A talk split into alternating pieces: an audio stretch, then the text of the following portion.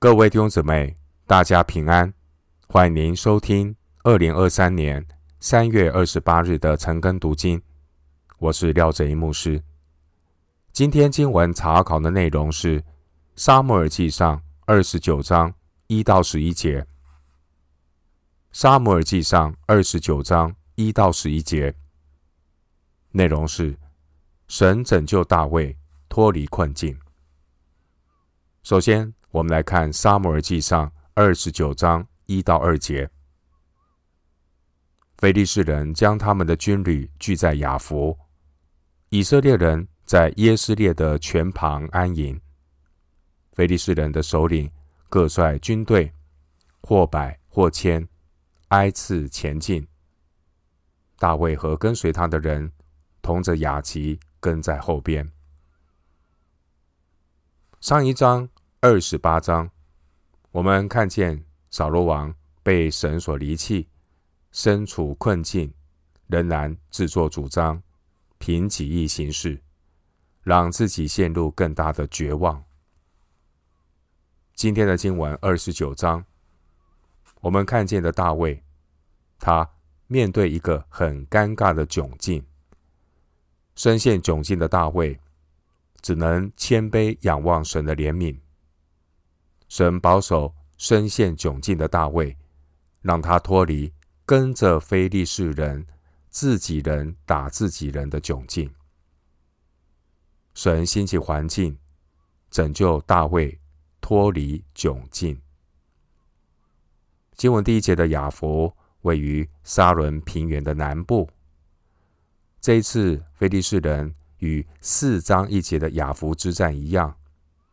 非利士人首先向北到亚弗集结，然后呢，继续沿着沙仑平原行军到耶斯列平原，要与扫罗的阵营征战。经文第一节的耶斯列的泉位于呢基利波山的北麓，耶斯列平原的南面。经文一到二节记载，大卫现在一个。尴尬两难的窘境。当时，非利士人和以色列人两军对垒，准备征战。非利士的亚吉王要求大卫也带领他的队伍加入非利士人的阵营，去攻打以色列人。经文第二节说，大卫和跟随他的人跟在非利士人军队的后边。第二节让我们看到大卫陷入两难，非常尴尬的窘境。如果两军交战的时候，大卫一旦退缩，就会被非利士人怀疑大卫他不是真心的归顺非利士人，辜负了亚基王对大卫的期望。因为一直以来亚基王对大卫都不错，也非常的信任大卫。另一方面，如果两军交战，大卫按着亚吉王的要求，直接和以色列人交战，大卫如果这样做，就等于直接背叛自己的国家，帮助敌人打自己人，那他就成了卖国贼。这也会导致以色列人更加的憎恨大卫。如果大卫真的帮，这些未受割礼的非利士人攻打以色列人的话，那大卫真的是跳到约旦河也洗不清了。二十九章一到二节，我们看到大卫所面临的困境。无论大卫怎么做，都会给大卫带来危险，让大卫被人所厌恶。大卫陷入两难之间。该怎么办呢？大卫如果攻打以色列人，那就得罪自己的国家；大卫如果不攻打以色列人，那就得罪了啊非利士人，那让自己陷入危险。这两难的窘境要怎么办？大卫所面临的这两难的窘境，其实是大卫自己自作自受。在二十七章的第一节记载，大卫他没有寻求神的带领，就逃到非利士地。大卫他靠着自己的小聪明，二十七章十一节，他假装要效忠加特王雅吉。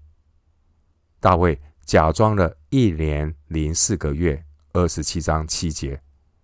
虽然呢，大卫暂时得到一时的平安，但接下来神兴起环境，让大卫体会一下什么叫做聪明反被聪明误。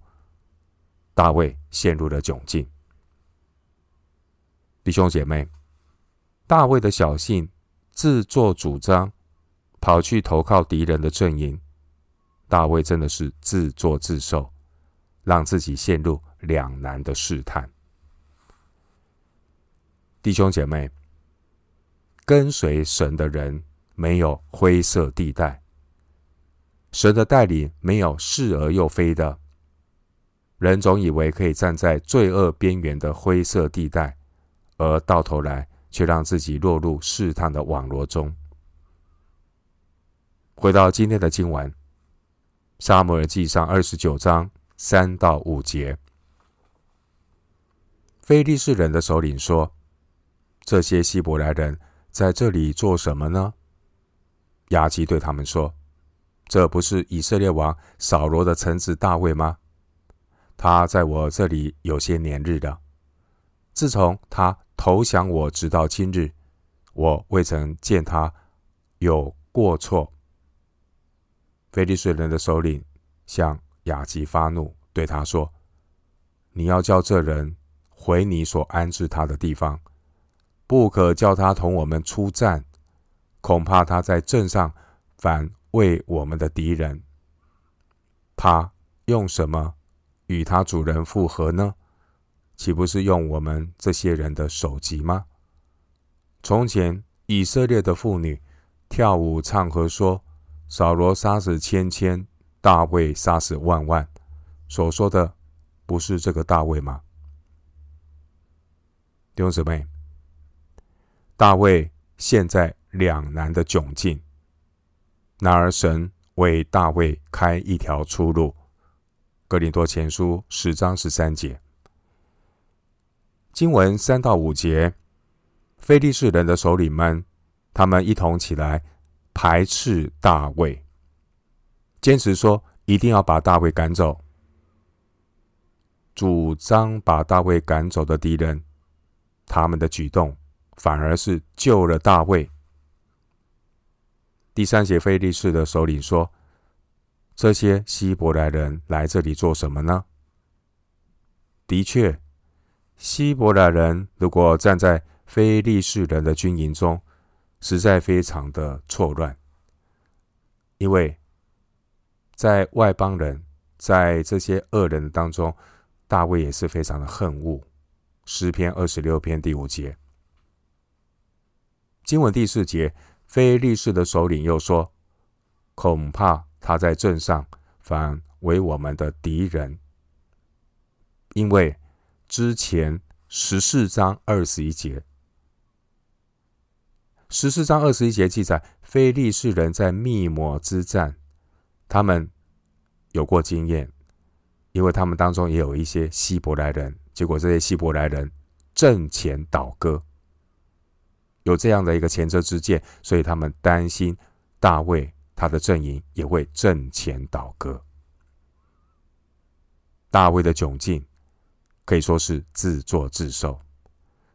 大卫让自己和跟随他的人困在非利士人的阵营中，要和自己的同胞征战。非利士人的首领反对大卫一起去征战。但是呢，经文第三节，我们看到雅吉王。他对大卫非常的信任，因为大卫在王面前行事谨慎正直，让雅吉王很放心。弟兄姊妹，大卫正陷在两难的窘境，就在关键的时刻，经文第三节告诉我们，非利士人的首领就偏偏在这个时候集体起来反对大卫，反对大卫一起去征战，这反而给大卫化解了自己人打自己人的窘境。箴言二十一章第一节，箴言二十一章第一节经文说：“王的心在耶和华手中，好像垄沟的水，随意流转。”上帝掌管非利士首领们的心，拯救神的受膏者大卫，脱离两难的窘境。这是上帝怜悯大卫。上帝知道大卫的需要，上帝也知道大卫的心。上帝怜悯每一个谦卑回转、寻求神的儿女，弟兄姊妹。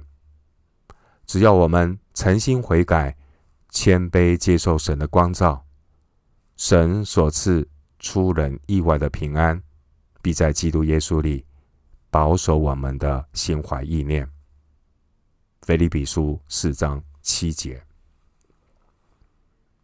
回到今天的经文，《撒母耳记上》二十九章六到十一节，雅琪叫大卫来，对他说。我指着永生的耶和华起誓，你是正直人，你随我在军中出入，我看你甚好。自从你投奔我到如今，我未曾见你有什么过失，只是众首领不喜悦你。现在你可以平平安安地回去，免得非利士人的首领不欢喜你。大卫对亚吉说。我做了什么呢？自从仆人到你面前，直到如今，你查出我什么过错，使我不去攻击主我王的仇敌呢？雅吉说：“我知道你在我眼前是好人，如同神的使者一般。只是非利士的首领说，这人不可同我们出战。”故此，你和跟随你的人，就是你本主的仆人，要明日早晨起来，等到天亮回去吧。于是大卫和跟随他的人早晨起来，回往非利士地去。非利士人也都上耶斯列去了。经文第六节的这位亚吉王，他是非利士的五个王之一。亚吉王他率领军队，但军队的首领们对大卫有意见。为了不影响士气，亚吉王只好妥协，让大卫离开非利士人的军队，回到后方。大卫能够脱离帮敌人打自己人的窘境，想必大大卫的心里啊，一定是很激动的。很感动的，大卫是巴不得赶快离开战场。但第八节呢，大卫很激情的又说了一些场面话。想知道为什么雅吉要让他离开？雅吉只说众首领不喜悦大卫，一语带过，不说太多关于非利士的首领怀疑大卫会倒戈这样的话。雅吉王子说。不可同我们出战。经文第六节，亚吉王说：“我指着永生的耶和华起誓。”这句话并不表示亚吉王他信靠耶和华。亚吉亚吉王他说：“我指着永生的耶和华起誓。”这句话一方面是亚吉王对大卫的信仰给他尊重，可以看出呢。大卫是透过他的好行为，为信仰做了美好的见证。另一方面，经文第六节这句话，神也是借着雅吉王的口，让大卫知道，是大卫他得到上帝的怜悯，神怜悯大卫，要救他脱离他两难的窘境。经文第九节。雅基王对大卫说：“我知道你在我眼前是好人，如同神的使者一般。”大卫是一个智慧良善的人，大卫在雅吉王面前有美好的见证，受到雅吉王的肯定。经文第九节，雅吉王形容大卫如同神的使者。一方面，这句话是赞赏大卫的客套话；另一方面，亚基王可能感受到大卫他有近前的生命。弟兄姐妹，大卫虽然会有软弱，但只要大卫回转向神，他就能够发光如新。但以理书十二章第三节。当时大卫仍在非利士人的地方，但大卫始终没有忘记自己的身份。他在亚吉王面前做了美好的见证。撒迦利亚书十二章第八节，撒迦利亚书十二章第八节，经文说：“那日，耶和华必保护耶路撒冷的居民。”他们中间软弱的，必如大卫；大卫的家，必如神，如行在他们前面之耶和华的使者。大卫他生活的见证，赢得亚吉王的肯定；而先知撒迦利亚的话，这是神的应许。弟兄姊妹，我们虽然软弱，但我们只要依靠主。我们就能够为主做美好的见证。当年神怜悯大卫，拯救大卫脱离帮敌人打自己人的窘境，也让大卫能够迅速的回到喜格拉，挽救被亚玛力人掳走的百姓。而这一切事情的发生，都有神的看顾与保守。大卫并不知道他前面所要发生的事，但神保守大卫的脚步。弟兄姐妹，当年大卫他自作主张，再一次的逃到非利士的土地。二十七章第一节，大卫在非利士的土地上住了一年零四个月。二十七章第七节。大卫在这一年多里，大卫重新检视自己的信仰。大卫一方面看到自己仍然是一个信心软弱的人，也充满了人的诡诈。二十七章十一节。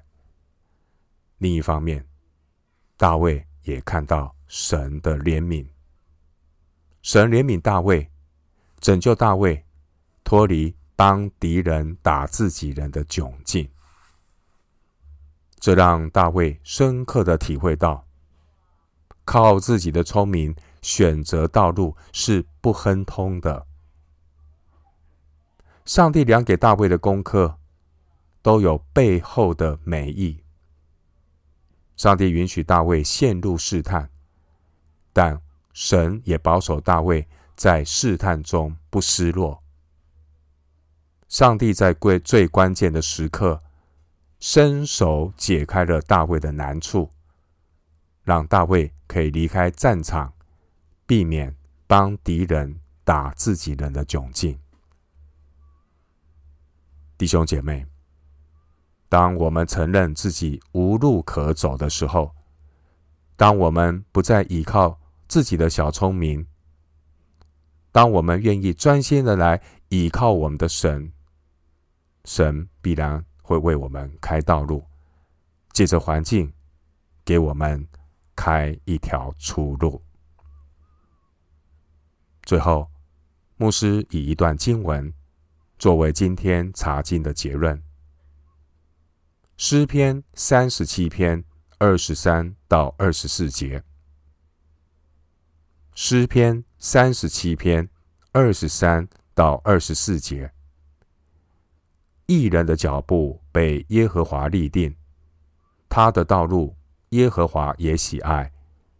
他虽失脚，也不至全身扑倒，因为耶和华用手搀扶他。诗篇三十七篇二十三到二十四节。我们今天经文查考就进行到这里。愿主的恩惠平安与你同在。